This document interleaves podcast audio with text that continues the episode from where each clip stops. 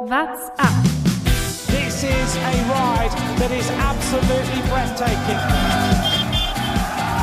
Et la victoire de San Benedge, le maillot vert. Wann kommt die Attacke zwischen Roglic und Pogacar? The absolute fury of a man who wanted the yellow jersey. I think I'm dreaming. Tourfunk, die tägliche Dosis Tour de France. Ein emotionaler und beinahe schon, nicht nur beinahe, ein historischer Tag der Tour de France. Diese zweite Etappe mit dem Finish an der Mürde Bretagne und dem Sieger Mathieu van der Poel, der nicht nur diese zweite Etappe der Tour de France gewinnt, sondern auch noch ins gelbe Trikot fährt. Ein Tag mit vielen Tränen, mit vielen Emotionen, wo endlich mal Radsport gefahren wurde und wo es nicht ganz so viele Stürze gab wie bei Etappe 1. Darüber wollen wir natürlich heute wieder sprechen im Tourfunk, Ausgabe Nummer 2 2021. Mein Name ist Lukas Bergmann und mir zugeschaltet heute Jonas Bayer. Grüße. Zugeschaltet ist ein Wort, glaube ich, das man eigentlich seit den 80ern nicht mehr verwendet. Ja, aber in, nach, seit der Corona-Pandemie mit den ganzen Skype-Gesprächen und so muss man es doch so sagen, oder? Ja, mir zugeschaltet, ich weiß nicht, ich bin nicht überzeugt, aber ich glaube, das Wichtigste hast du schon genannt für die heutige Etappe. Fast keine Stürze oder äh, kein großer Sturz auf jeden Fall. Und es haben tatsächlich gar nicht so viele Fahrer aufgehört, ähm, wie ich gedacht hätte nach der gestrigen Etappe. Ähm, es war heute Marc Soler, der sich tatsächlich Brüche in beiden Armen zugezogen hat, der aber gestern noch zu Ende gefahren ist. Äh, das per se finde ich das schon sehr verrückt. Und äh, drei weitere, die gestern eben aufgegeben haben. Also ich, nach dem gestrigen Tag, ihr habt es hier ausführlich besprochen, bin ich davon ausgegangen, dass weniger Leute tatsächlich die zweite Etappe in Angriff nehmen. Vielleicht lag es auch daran, dass sie sich das Etappenprofil und die Bilder vorher angeschaut haben dieser Etappe, denn es war landschaftlich eine sehr, sehr schöne Etappe mit der rosa Granitküste der Bretagne. Und diese rosa Granitküste hat eine ganz besondere Geschichte. Le regard au-dessus de la Guidoline. Sorgurek ist einer der Heiligen der Bretagne. Aus Wales kommend soll er in einem Steintrog die rosa Granitküste der Bretagne erreicht haben. An der Stelle seiner Ankunft wurde ihm zu Ehren eine kleine Kapelle erbaut, in der eine Holzstatue des Heiligen steht. Ihr wurde eine bemerkenswerte Fähigkeit nachgesagt. Wenn ein heiratswilliges Mädchen mit einer Nadel dem heiligen Abbild in die Nase stach und diese dort eine Ebbe-Flutperiode lang stecken blieb, so soll dieses Mädchen noch im selben Jahr verheiratet sein. Dadurch litt die heiligen Figur aber so sehr, dass sie 1904 gegen eine andere aus rosa Granit ersetzt wurde. Auch bei ihr ist die Nase allerdings inzwischen schwer in Mitleidenschaft gezogen worden. Von der Heiligen der Bretagne zum Heiligen von Radsport Holland, oder? Mathieu van der Poel. Äh, zurück im gelben Trikot. Ich glaube, das ist die, die, die Nachricht. Was heißt zurück? Ja. Zurück zum ersten Mal im gelben Trikot. Ja, gut, äh, zurück ist wahrscheinlich tatsächlich falsch ausgedrückt. Man muss, glaube ich, so sagen, nachdem sie sich gestern schon so erhofft haben, hat er es jetzt heute geschafft. Sie hatten aber zwischenzeitlich, er hatte jetzt drei verschiedene Trikots schon bei dieser Tour de France an und das nach zwei Etappen. Das muss man auch erstmal hinkriegen. Gestern das ist dieses gelb-lilane, heute dann das normale Alpecin Phoenix Kit und jetzt dann das gelbe Trikot. Das ist natürlich sehr stark. Und äh, er hatte sogar schon vier an, Ja, bei der ich Siegerehrung, sagen. er war ja auch noch im Bergtrikot. hatte ich Der alte vergessen. Bergfahrer. Richtig. Mathieu van der Poel. Also er hat es ins gelbe Trikot geschafft. Lass uns die, die Etappe ein bisschen von, von vorne aufrollen. Ähm, gab eine Ausreißergruppe, wieder vertreten Ide Schelling. Skrelling. Ist ein, ein Holländer, wie ich gelernt habe. Ja, sehr gut, danke. Äh, Perez war wieder dabei. Die beiden kämpfen ja oder haben gekämpft ums, ums Bergtrikot für die ersten Tage. Ähm, Jonas Rutsch, äh, nicht Jonas Rutsch, Jonas Koch war noch aus deutscher Sicht dabei. Ähm, eine Ausreißergruppe, glaube ich, wieder. Ich glaube, da wirst du mir zustimmen, mit wenig Erfolgsaussichten auf einen Tagessieg. ja, das hatten, hatte ich ja gestern schon angesprochen, dass dazu einfach zu viele Mannschaften wieder da ihre Karten im Finale mit drin hatten und so war es dann auch, dass Tim de Klerk wieder für einen Deconic Quickstep vorne ans Feld hingespannt wurde und das Rennen kontrolliert hat, die Ausreißer da kontrolliert hat und deswegen sie dann auch am Ende eingeholt wurden. Gab wieder harte Attacken ums Bergtrikot. Hm, Braucht man aber, glaube ich, nicht sehr viel weiter drauf eingehen. Spannend wurde es ein bisschen ab dem Bonussprint, muss man, glaube ich, sagen. Also so richtig spannend, weil da auf einmal Mathieu van der Poel angetreten hat. Und ich glaube, wir hatten schon in der Tourvorschau auch drüber gesprochen.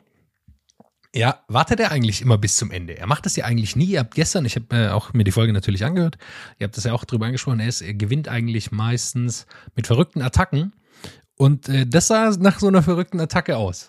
Ja, ich habe es mir fast gedacht, dass er irgend sowas in die Richtung äh, probieren wird, weil er mag es nicht, bis zum Ende im Feld zu fahren. Das ist das, was man gestern gesehen hat, dass er da um Position, um Position kämpfen muss. Das ist überhaupt nicht seins. Und noch dazu, das hat er ja auch danach der Etappe gesagt, war das seine einzige Chance, irgendwie dieses gelbe Trikot zu holen, wenn er da was probiert, dass er es tatsächlich dann in Anführungsstrichen nur auf die Bonussekunden ankommen lässt und nicht die Attacke gleich durchzieht. Das fand ich dann äh, durchaus wieder interessant. Also war sehr viel Taktisches dabei, wo man bei Mathieu van der Poel auch sich manchmal fragt, ist das alles so durchdacht oder fährt er einfach so aus der Menge raus und sagt, jetzt fahre ich hier los. Aber das war tatsächlich alles bis ins kleinste Detail heute geplant bei ihm. Ja, ich glaube auch, er hat es danach auch gesagt, war ein sehr emotionales Interview, auch ein sehr kaputtes Interview von ihm. Also man hat auch gesehen, dass ihn das äh, sehr, sehr angestrengt hat, da seine Schlussattacke in der Müde Bretagne, zu der wir gleich kommen werden. Das war eben nach der ersten Überfahrt dieser Müde Bretagne, gab es so einen Bonussprint äh, an so einem zweiten kleineren Anstieg und da hat er eben ähm, auch danach gesagt, das war sein Ziel. Und ich glaube, dass ihm schon klar war, dass das seine letzte Chance war, das gelbe Trikot zu bekommen. Jetzt, also in den nächsten Tagen wird das nicht mehr erreichen, da werden keine keine Unterschiede mehr gemacht, außer die, die Bonussekunden im Ziel. Und äh, das war sein, klares, sein klarer Plan für den Tag. Und ich glaube, sie haben sich das ganz, ganz klar überlegt, dass sie es genauso machen werden. Er kann, wenn er will, äh, bei solchen kleinen Attacken immer das rausfahren, also dass er die Bonussekunden bekommt, wenn keine Ausreißergruppe da ist, dann, äh, ich glaube, ich war relativ klar, da kann ihm kaum jemand das Wasser reichen, von denen, die da mitsprinten wollen, in Anführungszeichen. Und dann ging es eben darum, ob er es an der, an der Mürde Bretagne schaffen konnte, eben bei der zweiten Überfahrt dann. Was, was ganz schön zu sehen war, dass es technisch bei weitem nicht so schwierig war wie gestern, was, was dann vor allem die Anfahrt auf in diese steilen Anstiege äh, deutlich entspannt. Genau, und dadurch hatte er einfach auch immer eine bessere Position, konnte da auch aus dieser Position. Es war immer noch nicht optimal, das will ich wohl sagen. Also es war immer noch nicht optimal positioniert. Ja, aber er hatte einfach diese Position, aus der er besser agieren konnte. Und gestern musste er sich da wirklich bis zum Anfang des Anstiegs schon nach vorne arbeiten und dann hat ihm da einfach die Kraft gefehlt, um da Alaphilippe hinterherzugehen.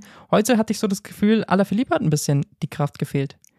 Also er war zwischenzeitlich in sehr guter Position, ist dann aber an der Mühle Bretagne ein bisschen zurückgefallen, äh, schon mal gewesen, musste sich dann auch irgendwie selber wieder vorarbeiten. Also irgendwas hat heute bei, bei Alaphilippe nicht, nicht ganz gestimmt, davon, entweder von der Abstimmung her oder es war einfach eine Kraftgeschichte. Ja, und sein Team war auch nicht so stark wie gestern. Also gestern erinnern wir uns, wie die da unten reingefahren sind in diesen Schlussanstieg. Das war ja verrückt. Heute habe ich die gar nicht so gesehen, auch vorne nicht. Ich glaube schon, dass Alaphilippe auch müde Beine hatte nach gestern. Das war schon eine exorbitante Anstrengung, die auch ein Julia Alaphilippe nicht einfach wegstecken kann. Ging also unten rein in den in den Anstieg der, der Mühle Bretagne. Aber bevor wir zur Analyse dieses Schlusssprints kommen, haben wir eine unserer beliebten Kategorien. Les explosifs et les explosés. Denn klarer Ausreißer für mich, lieber Lukas, ist Matej Mohoric gewesen. Unten in der Einfahrt da rein. Wir kennen den Spitznamen Giraffe im Deutschen für Nils Polit, aber Matej Mohoric, er war die Giraffe unten. Er war zuständig dafür, Jack Hack in den Anstieg zu fahren. Und ich weiß nicht, ob es dir aufgefallen ist, Lukas. Er ist ja eh schon ein großer Fahrer. Er hat sich aber, es geht in so eine Rechtskurve rein in die Müde Bretagne und er hat seinen Kopf ganz, ganz weit nach oben gestreckt, um um über alle hinweg, hinweg zu blicken, äh, wann die Kurve kommt. Also es sah unglaublich lustig aus, weil er immer so in seinem slowenischen Trikot mit dem slowenischen Helm fällt er eh schon auf.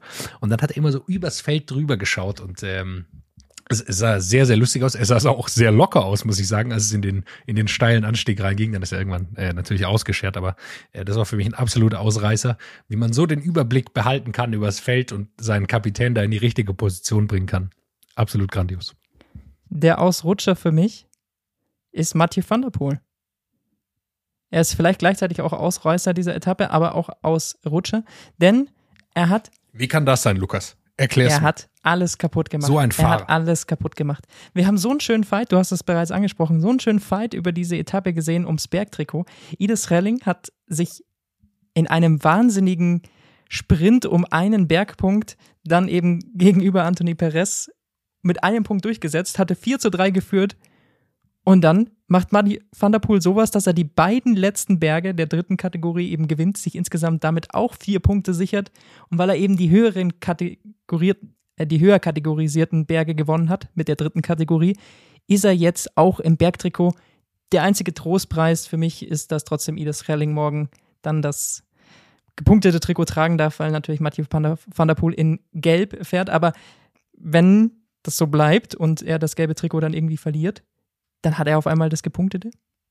Und das finde ich nicht fair, weil Idis Relling hat sich wirklich, wirklich nur um dieses Bergtrikot geschert. Mathieu van der Poel war das vollkommen egal. Und ich hasse es, wenn äh, tatsächlich Fahrer das so im, im Vorbeigehen auch noch mitnehmen und das anderen kaputt machen. Es muss, es muss ein Kampf ja, sein, oder? Muss, es muss ein Kampf sein. Und das, den hat Idis Relling heute geliefert und deswegen sehr schade, dass er nicht belohnt wurde. Da ein kleiner Ausblick auf morgen. Es gibt morgen genau zwei Bergpunkte und ich kann dir schon mal sagen, wer in der Ausreißergruppe vertreten sein wird. Richtig. das glaube ich nämlich auch. Nicht Mathieu van der Poel. Dann sprechen wir doch aber über diesen Schlussanstieg, denn da gab es ja ganz viele Attacken. Also die Finale war dann natürlich von Mathieu van der Poel, aber den Anfang, glaube ich, hat Nairo Quintana gemacht. Der war nein, nein, nein, es ging, es ging früher los. Es ist immer noch unklar, glaube ich, wer die Attacke gesetzt hat. Ähm, von, von eben Mathieu van der Poels Team. Achso, also bei der ARD hieß es Tim Millier. Das hätte mich sehr gewundert, wenn der zu sowas fähig ist an so einem Anstieg, aber ich glaube, er war es nicht. Nee, ich gehe auch nicht davon aus.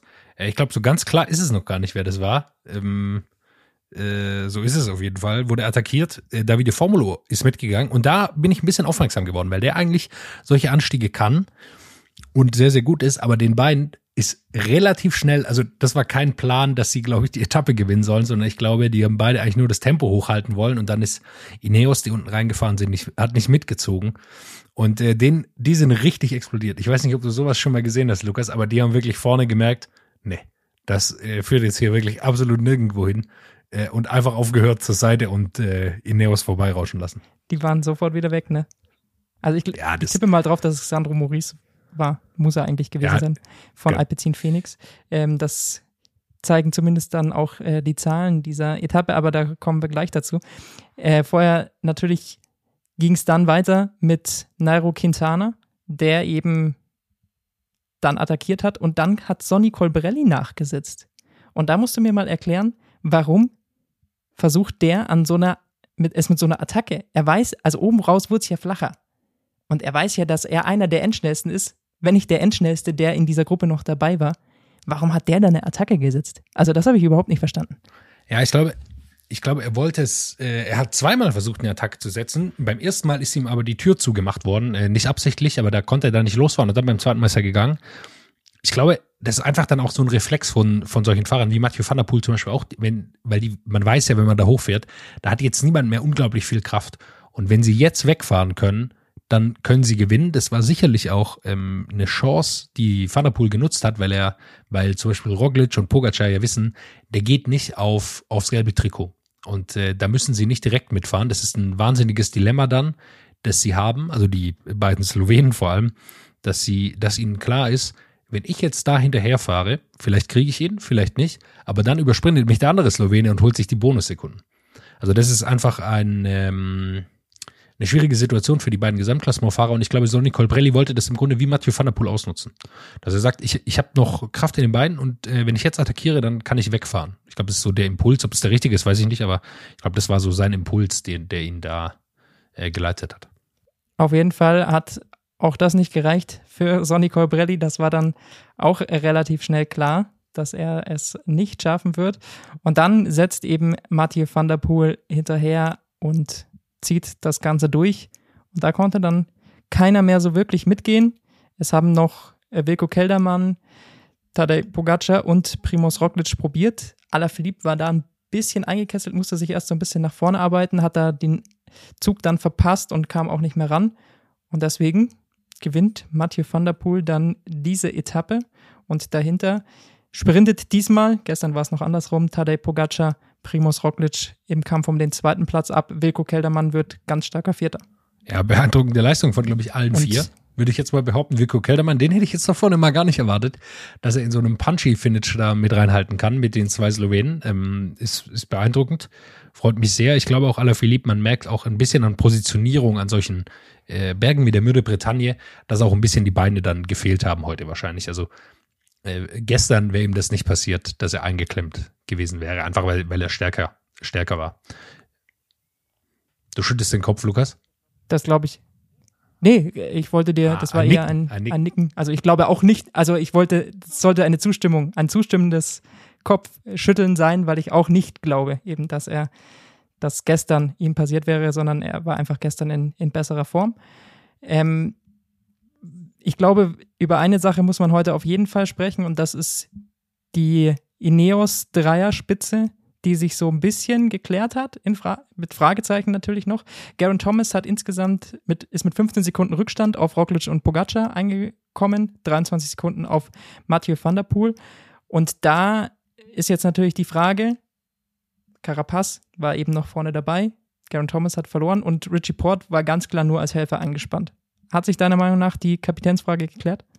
Ja gut, jetzt sind sie zumindest äh, nur noch zu zweit. Das muss man klar sagen. Das hat sicher auch damit zu tun, dass Richie Port schon deutlich Zeit verloren hat. Und äh, ich hatte ja auch so ein bisschen damit kokettiert, ähm, nicht klar sagen zu können, wer hier eigentlich der Kapitän ist. Jetzt sind es aber auf jeden Fall, glaube ich, Carapaz und, und Thomas.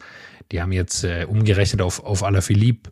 Zum Beispiel hat äh, Carapaz 23 Sekunden Rückstand, Thomas 33. Also ist alles noch nicht die Welt, aber es ist natürlich schon 33 Sekunden, die man erstmal wieder rausfahren muss. Und es ist immer auch ein Zeichen, wenn man dann nicht mehr mitgehen kann mit den anderen Top-Fahrern. Deshalb, ähm, ja, es ist schon mal erstmal ernst. Vor allem äh, könnte man ja auch wieder sagen, ich glaube, wenn Movistar heute die Taktik von Ineos gefahren hätte, ähm, dann würde man sich darüber lustig machen. Ähm, äh, weil einfach, die fahren unten rein in den Berg und ähm, dann fällt der Kapitän hinten weg. Das ist immer schwierig zu verargumentieren, wenn, wenn man das macht. Aber ist die Frage, ist er eben der Kapitän oder ist es vielleicht doch Carapaz? Wir haben gestern angesprochen gehabt, dass Carapaz fünf Sekunden da verloren hat. Bei Carapaz war es allerdings gestern tatsächlich wohl ein Problem, dass er ausgeklickt hat. Er hat eine leichte Welle bekommen, als er da dann in die letzten 100, 200 Meter gegangen ist und hat deswegen die fünf Sekunden verloren. Also Carapaz sah auf den ersten Etappen jetzt zumindest stärker aus als Garen Thomas, aber ich meine, so eine Tour ist ja noch verdammt lang und so ein Garen Thomas ist jetzt auch nicht gemacht für so schnelle Anstiege, also so kurze Anstiege, so schnelle Ankünfte, wie es heute ja auch eine war, sondern er ist natürlich eher der Mann für die höheren Berge. Ja, und egal, wen, auf wen sie mehr setzen, sie wollen ja auf jeden Fall beide dabei behalten. Also, dass jetzt beide schon mal ein bisschen Rückstand kassiert haben, das stand auf jeden Fall mal nicht auf der Rechnung, äh, dass sie das geplant hatten. Vor allem, ich glaube, also man will eigentlich ja so viele wie möglich Leute noch dabei haben, bis es mal richtig zur Sache geht. Einfach, es gibt dann taktische Möglichkeiten. Wir wissen, wir haben es gestern gesehen, das Problem der Stürze, der Reifenpannen, was es alles gibt, dass alles ein Problem spielen kann. Deshalb, ähm, das war auf jeden Fall nicht der Plan. Jetzt ist noch nichts Weltbewegendes passiert, aber ich habe es beim Giro schon gesagt, wenn man keine 30 Sekunden verlieren muss, dann sollte man auch keine 30 Sekunden verlieren. Man muss ja irgendwann wieder reinfahren, egal wo. Äh, Ineos ist sicherlich dafür prädestiniert, auch zu sagen, wir holen eine, an, an, äh, an der Windkante mal eine Minute raus. Alles möglich, aber äh, es ist auf jeden Fall etwas, was wir früher zum Beispiel nicht gesehen haben bei Ineos, dass sie sehr früh schon Zeit verlieren, auch wenn es nicht viel ist. Dann schauen wir doch mal auf diese Zahlen dieses letzten entscheidenden Abschnittes dieser Mürde Bretagne. Stravazen.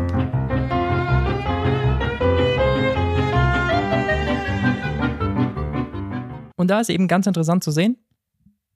Erster, zumindest von denen, die bisher hochgeladen haben, ist Sandro Maurice. Deutet, glaube ich, auch darauf hin, dass er dann der Mann war, der eben für Alpecin Phoenix diesen ersten, diese erste Attacke gesetzt hat. Er mit 1,44 an äh, Minuten, eben der schnellste heute, ein Durchschnitt immer noch von 26,9 km/h. Das ist eine ordentliche Sache, wenn es so bergauf geht. Allerdings muss man sagen, heute waren sie langsamer als 2018. Dort wurde diese Müde Bretagne auch schon gefahren. Und damals Richie Port mit 1,43, der schnellste, der das damals hochgeladen hatte, über 27 km/h im Schnitt. Also heute ein bisschen langsamer unterwegs, das ganze Feld. Dan Martin war damals der Sieger an der Müde Bretagne. Also es hat sich schon dadurch verändert, muss man ja sagen. Also wenn Dan Martin ist schon ein ganz anderer Fahrertyp im Vergleich zu Mathieu van der Poel. Äh, der Van der Poel deutlich schwerer. Also es muss auch ein bisschen langsamer gewesen sein. Sonst äh, würde da Van der Poel, also mit dem Tempo, wenn Dan Martin so ein Ding gewinnt, dann ist es schneller. Das ist definitiv richtig. Im steilen Teil, im steilen Teil. Er hat ja, Van der Poel hat das auch clever gemacht, er hat dann im, im bisschen flacheren Teil aus meiner Sicht wieder, wieder angegriffen. Eine Sache, Lukas, die ich mit dir besprechen muss, als größter aller Philipp-Fan äh, aller Zeiten. Ähm, der hat es gestern wieder verdödelt mit seinem Rum, ähm, mit seinem Rumgejuble. Ja, das habe ich mich gestern tatsächlich nämlich auch schon gefragt. Und da muss man tatsächlich sagen, er hat ja gestern schon einen ordentlichen Vorsprung gehabt und hat dann noch Zeit gehabt, den Schnuller, also den Gruß an sein Kind zu senden, was ja auch an sich eine schöne Geste ist. Aber wenn er tatsächlich hier ums gelbe Trikot fahren will, dann kann ich das nicht verstehen, warum man da hier die Sekunden verdödelt. Vor allem ist es jetzt natürlich doppelt bitter, weil jetzt hat Mathieu van der Poel das Trikot erstmal für die nächsten drei Tage auf jeden Fall. Dann ist das Zeitfahren. Danach wird es vielleicht mal jemand anders haben. Da Weil wir das nicht mehr haben. Deswegen hat er ja auch gesagt, das ist die letzte Chance für ihn, dieses gelbe Trikot zu holen, das ist klar. Aber ja, für Alaphilippe natürlich auch eine bittere Geschichte, dass er das da gestern da ein bisschen vertrödelt hat. Aber da er jetzt acht Sekunden gestern verloren hat, glaube ich auch Nee, glaube ich auch nicht. Glaube ich auch nicht. Er hätte, er hätte den Bonussprint, ähm, glaube ich, mitnehmen müssen. Die Bonussekunden zumindest auf Platz, äh, Platz zwei kommen, dass er fünf bekommt dann. Hätte Van der Poel nur, nur drei Sekunden aufholen können. Ja, Man muss aber auch dazu sagen, welcher normaler Mensch denkt sich denn, dass der zweimal diesen Berg gewinnt? Also, ja. man denkt ja, okay, lass den, lass den Trottel hier vorfahren, lass den hier seine Bonussekunden holen, soll er doch. Dann ist er fertig, dann mache ich ihn am Schlussanstieg, mache ich ihn nass. Dass er dann, dann natürlich nochmal kommt und nochmal stärker als alle anderen ist, ist natürlich auch einfach ein Statement. Ja, das ist eine Ansage, er hat sich das auch verdient. Ich glaube, er stand ganz oben auf der Rechnung von seinem Team, dass man ja immer wieder dazu sagen muss, es ist kein kein UCI World Tour Team, sondern eins, äh, eine, eine Kategorie drunter. Und äh, die haben auf jeden Fall unter Beweis gestellt, wer so einen Fahrer hat, der muss auch zur Tour. Einfach weil er ein riesen Aushängeschild ist vom Radsport aktuell und er sorgt immer für Spektakel, er versucht alles und äh, holt sich einfach sehr, sehr viele Siege. Über die Taktik äh, diskutieren wir ja häufig, spielt alles keine Rolle. Er gewinnt unglaublich viele Rennen und ich glaube, das ist auch was zählt. Gehen wir die Trikots vielleicht nochmal durch. Also gelb ist klar, das ist äh, Mathieu van der Poel in der Gesamtwertung dahinter hat sich noch nicht allzu viel getan. Ähm, Tadej Pogacar ist jetzt an Primus Roglic vorbei.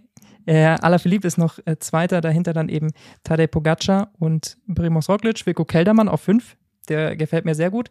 Ein paar hat es heute auch, weiß ich nicht, ob es noch Nachwirkungen des Sturzes sind, aber zum Beispiel Miguel Angel Lopez hatte Probleme. Er ist auch dann mit Garen Thomas da ins Ziel gekommen. Also er ist gestern auch einfach gestürzt und hatte ja gestern schon Zeit verloren. Weiß man nicht, wie, wie es tatsächlich in den Fahrern aussieht, aber ähm, auf jeden Fall für Movistar wird es schwierig. Enric Maas sieht ganz gut aus, der war zumindest da vorne mit dabei. Enric Maas ist immer vorne dabei. Ich glaube, der, der sieht gut aus aktuell. Ähm, und du hast es gesagt, es ist immer sehr, sehr schwierig mit diesen Stürzen, weil man auch nicht immer in den Körper reinsehen kann. Also oftmals sieht man ja die Manschetten von außen, aber Prellungen am Knie, Prellungen an der Hüfte, solche Sachen, die einfach sehr schnell natürlich äh, passieren bei, an, bei Stürzen, die sind natürlich nicht immer leicht zu, zu sehen von außen und das kann aber natürlich schon große Auswirkungen haben, wenn man einen leichten Schmerz an, an der Hüfte, am Knie hat. Das kann natürlich sehr riesige Auswirkungen haben auf, auf die Leistungsfähigkeit. Deshalb ist es sehr schwierig auch für, weil gestern so wahnsinnig viele gestürzt sind. Wir haben ja keine vollständige Liste ähm, von den Leuten, die gestürzt sind. Also Miguel Angel Lopez wissen wir, dass er da involviert war, aber wir können es nicht bei allen sagen. Ich bin zuversichtlich, was Enric Maas betrifft, sieht eigentlich ganz gut aus, würde ich sagen. Jack Hake ähm, noch zu erwähnen, glaube ich, der bisher super fährt. Weiß ich nicht, wie du siehst. Von dem bin ich auf jeden Fall mal überrascht, dass er da so, so fulminant quasi mitfährt wie Wilko Keldermann. Unfassbar überrascht. Gestern Vierter, heute Zehnter der Etappe. Der sieht auf jeden Fall auch sehr, sehr gut aus. Und aus deutscher Sicht kommt natürlich auch mal wieder die Frage, uns hat eine Hörerfrage erreicht. Was ist mit Emanuel Buchmann, weil wir über den gestern gar nicht gesprochen haben? Ich glaube, das liegt einfach daran, wir, wir schätzen ihn nicht so ein, als dass er hier wirklich ums Gesamtklassement mitfährt, oder? Ja, ich glaube, äh, er hat jetzt ähm, Rückstand von zwei Minuten sieben. Ähm, ist jetzt nicht, noch nicht die Welt, wenn man rechnet, okay, Roglic 14 Sekunden ist 1,45 oder so, Top 10 ist immer noch drin wahrscheinlich, könnte drin sein, wenn er super in Form ist. Aber das Problem ist natürlich auch, wir, wir sprechen natürlich auch bei diesen Etappen nicht darüber, weil er keinen Punch hat, der, der bei sowas für, für einen Tagessieg reichen könnte. Er, er, war aber diesmal war er vorne mit dabei. Also heute hat er nicht genau. zusätzlich verloren, sondern er hat nur bei dieser ersten Etappe wegen Stürzen verloren. Wir haben ihn halt nur nicht explizit angesprochen, weil wir ihn gar nicht in dem Favoritenkreis sehen, weil er sich selbst da nicht sieht. Also er ist ja mit dem beim Giro ausgestiegen, dann nach einem Sturz musste sich da jetzt erst wieder rankämpfen und hat ganz klar gesagt, er geht auf Etappensiege und will natürlich Wilko Keldermann unterstützen. Von dem her. Und das sind, und das sind nicht seine Etappen, wo wir uns gerade befinden. Das ist genau. äh, nicht, nicht sein Terrain. Nee, genau. Ich glaube, er, wird es, er macht es ordentlich. Er sieht gut, er sitzt gut drauf. Ich meine, er ist da in der, in der Kategorie gerade mit Steven Kreuzweig, Sergio Hinao, Guillaume Martin, kurz vor Miguel Angel Lopez. Also, das ist jetzt noch nicht die schlechteste Platzierung, die er inne hat. Ähm, er, er, hat schon ein bisschen Rückstand, wird sicher nicht auch noch mal was bekommen beim Zeitfahren, aber wie gut er wirklich drauf ist, wird man erst in den Bergen sehen und äh, dann wird man auch sehen, ob es realistisch ist für, ein, für einen Etappensieg. Und ich glaube, dann bekommt er auch wieder äh, die größere Aufmerksamkeit von uns. Ähm, wir richten natürlich aber unser Augenmerk nicht nur auf, auf die Deutschen, muss man glaube ich auch nochmal dazu sagen. Über Emanuel Buchmann kann man immer relativ viel lesen. Äh, ja, da soll man da mitfahren und äh, dann schauen wir mal, wo es hinführt. Ides Schelling hat dann morgen das Backtrikot an, aber eigentlich, wir haben es gesagt, führt Mathieu van der Poel. Da gibt es sicherlich morgen dann nochmal einen Kampf. Und im grünen Trikot ist jetzt äh, Julien Alaphilippe. Hätte ich jetzt auch nicht gedacht, dass der in Gerüt mal zu sehen ist. Ja, gut, wenn man sich die Etappenprofile anschaut, ähm, wir haben jetzt vorher da nicht drüber gesprochen, ich habe mir das auch nicht darüber nachgedacht, aber wenn man sich die Etappenprofile anschaut, könnte man, hätte man sich schon denken können, ehrlicherweise, oder? Also, dass er da zweimal vorne, wei relativ weit vorne ankommt, damit war es schon mal zu rechnen. Und dann kommt es halt darauf an, wer wann wo ankommt. Van der Poel hätte es auch innehaben können. Ich weiß nicht, ob er gestern war er auch platt, glaube ich, aber sein Interesse auf Platz 3 zu sprinten ist sicherlich auch nicht ganz so gewaltig gewesen. Und im weißen Trikot, das glaube ich, braucht man erstmal gar nicht wirklich erwähnen, ist natürlich Tadej Pogacar. Allerdings die rote Nummer, die würde ich gerne noch, noch, erwähnen, denn das war eigentlich von Edward Toynes noch eine sehr schöne Geschichte, fand ich. Er war zum Schluss dann eben noch Teil einer Zwei-Mann-Ausreißergruppe und hat dann so eine fiese Attacke von hinten gesetzt. So eine überraschende, um sich nur noch die rote Nummer zu sichern. Da ging es um nichts anderes, oder? Nee, das ist der alte Trick. Ähm, man, man weiß ja auch, wenn man in so einer Ausreißergruppe ist, die sind jetzt nicht fürs Bergtrikot gefahren, da ist man da vorne, hofft auf ein Wunder und natürlich kann die rote Nummer abstauben und äh, das hängt dann immer von einer Attacke zum Schluss ab.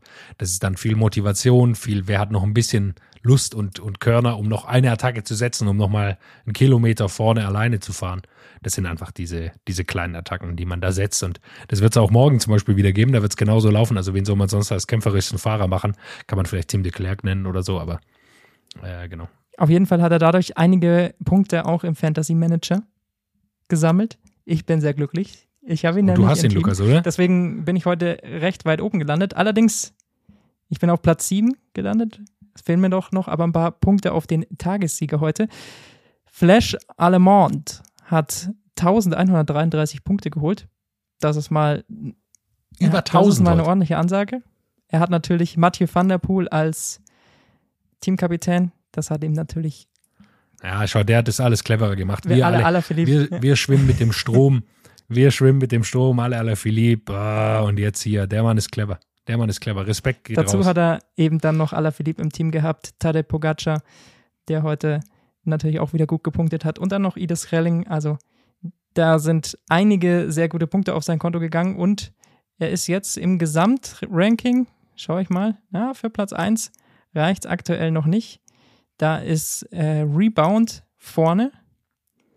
Und er hat sich aber heute zumindest auf Platz 10 vorgearbeitet mit diesem wahnsinnig starken Tag. Allerdings muss man sagen, wir haben es gestern schon angesprochen, es gibt ja zwei Ligen und manche dachten noch, die alte Liga geht weiter, das liegt an mir. Ich wusste nicht, dass diese andere Liga auch weitergeht, habe eine neue gegründet. Wir haben auch gesagt, wir schauen natürlich immer wieder in die andere Liga rein. Und dort gibt es sogar einen, der 100 Punkte mehr hat als jetzt in der aktuellen Liga. Also eigentlich virtuell führender ist Mohe mit 1819 Punkten an diesem zweiten Tag der Tour de France. Jonas Bayer, du bist der Mann für Fantasy, hast letztes Jahr gewonnen. Wer ist denn dein Tipp für morgen? Lass uns auf die morgige Etappe schauen. Morgen Loriot nach Pontivy. Eine klassische Sprinter-Etappe, muss man sagen. Das heißt, für mich gibt es zwei Leute, die da eben den großen Favoritenkreis bilden. Und das sind Caleb Youn und Arnaud Demar. Es geht äh, eine Abfahrt runter und äh, dann geht es rein nach Pontivy. Und dort gibt es nochmal ein, zwei schwere Kurven. So drei Kilometer vor Ziel. 92 Grad Kurven, dann nochmal einen kleinen Kreisverkehr und dann geht es aber 1,5 Kilometer äh, gera fast geradeaus Richtung Ziel, ganz flach, also keine Gefahren mehr da, außer irgendwelche merkwürdigen Leute halten Schilder, Schilder in die Straße, aber ich vermute, das wird nicht mehr passieren, ehrlicherweise. Äh, deshalb sind die zwei für mich die absoluten Favoriten und ich würde, äh, ich gehe dieses Mal als Fantasy-Tipp mit Arnaud Demar, einfach weil er günstiger ist. Er kostet deutlich weniger Punkte als Caleb Youn Und äh, für mich sind die gleich auf und dann würde ich mir ein paar Punkte sparen, um Arnaud Demar zu holen und nicht äh, einen der Großen auswechseln zu müssen, wenn ich denn noch einen der beiden Sprinter mir ins Team holen würde. Aber würdest du denn generell jetzt schon wechseln? Ja, jetzt schon wechseln, das ist eine, immer eine schwierige Sache. Äh, manchmal muss man, manche sind ausgeschieden, wenn man Pech hatte. Äh, grundsätzlich würde ich sagen, nicht wechseln. Team so aufstellen, dass man bis zum Zeitfahren auf jeden Fall mal durchkommt. Aber es ist natürlich dann auch nach dem Zeitfahren kommen nochmal einige Flachetappen. Also wenn man tatsächlich gar keinen Sprinter drin hat, dann ist es auf jeden Fall mal eine Idee, weil sonst gehen einem jetzt sicherlich bis zur Etappe 7 mal vier Flachetappen flöten, wo es durchaus eine Sprintankunft geben kann und wahrscheinlich auch geben wird. Und wenn man da dann gar keinen Sprinter dabei hat, ist das natürlich auch schwierig. Deshalb, da sollte man auf jeden Fall Ja, dann. man sollte jetzt einen man sollte einen Sprinter Sprinter dabei dabei haben. Also, genau. Darum, darum wird es gehen. Also, genau, die nächsten drei, auf jeden Fall, dann kommt das Einzelzeitfahren, dann kommt nochmal eine flache Etappe sechs. Und äh, dann kann man so ein bisschen die Segel streichen. Ansonsten morgen, ansonsten morgen Etappe, Etappe 3 wieder mit zwei Bergwertungen in der vierten Kategorie. Du hast es angesprochen, es gibt jeweils einen Punkt zu holen. Heißt, wenn Ides Relling in die Ausreißergruppe geht, muss er einen dieser beiden Bergsprints gewinnen, um an Mathieu van der Poel vorbeizugehen. Ich glaube, Mathieu van der Poel wird das egal sein. Ich glaube nicht, dass er um diese Bergpunkte kämpfen wird. Ich finde es aber lustig, wenn er mit dem gelben Trikot in der Ausreißergruppe und dann das Trikot hier verteidige ich. Nee, wird er nicht machen. Da wird er bestimmt in die Ausreißergruppe gelassen. Ja, ja, das ist, da ruhen sich alle dahinter. Ja, Feld ehrlicherweise und ist es egal. Ehrlicherweise kann man ihn wirklich in die Ausreißergruppe lassen, aber er hat da wahrscheinlich keine Lust drauf. So denkt aber ja keiner. So denkt ja keiner. Also es gibt ja genug Leute, die tatsächlich auch dann mit dem Zeitfahren sicherlich ein paar Karten drin haben, um vielleicht dieses gelbe Trikot sich holen zu können. Von dem her ist das definitiv, glaube ich, keine Variante für einige der Teams. Ja, gut, 182 Kilometer, da holt man selbst mal die Van der Poel wieder an. Also, äh, da kann man ihn schon lassen. Gut, dann ist alles gesagt zu dieser zweiten Etappe zur Mühe de Bretagne. Wir hören uns morgen wieder zur dritten Ausgabe des Tourfunks 2021. What's up? Der Radsport-Podcast. What's Up ist eine M945-Produktion. Ein Angebot der Media School Bayern.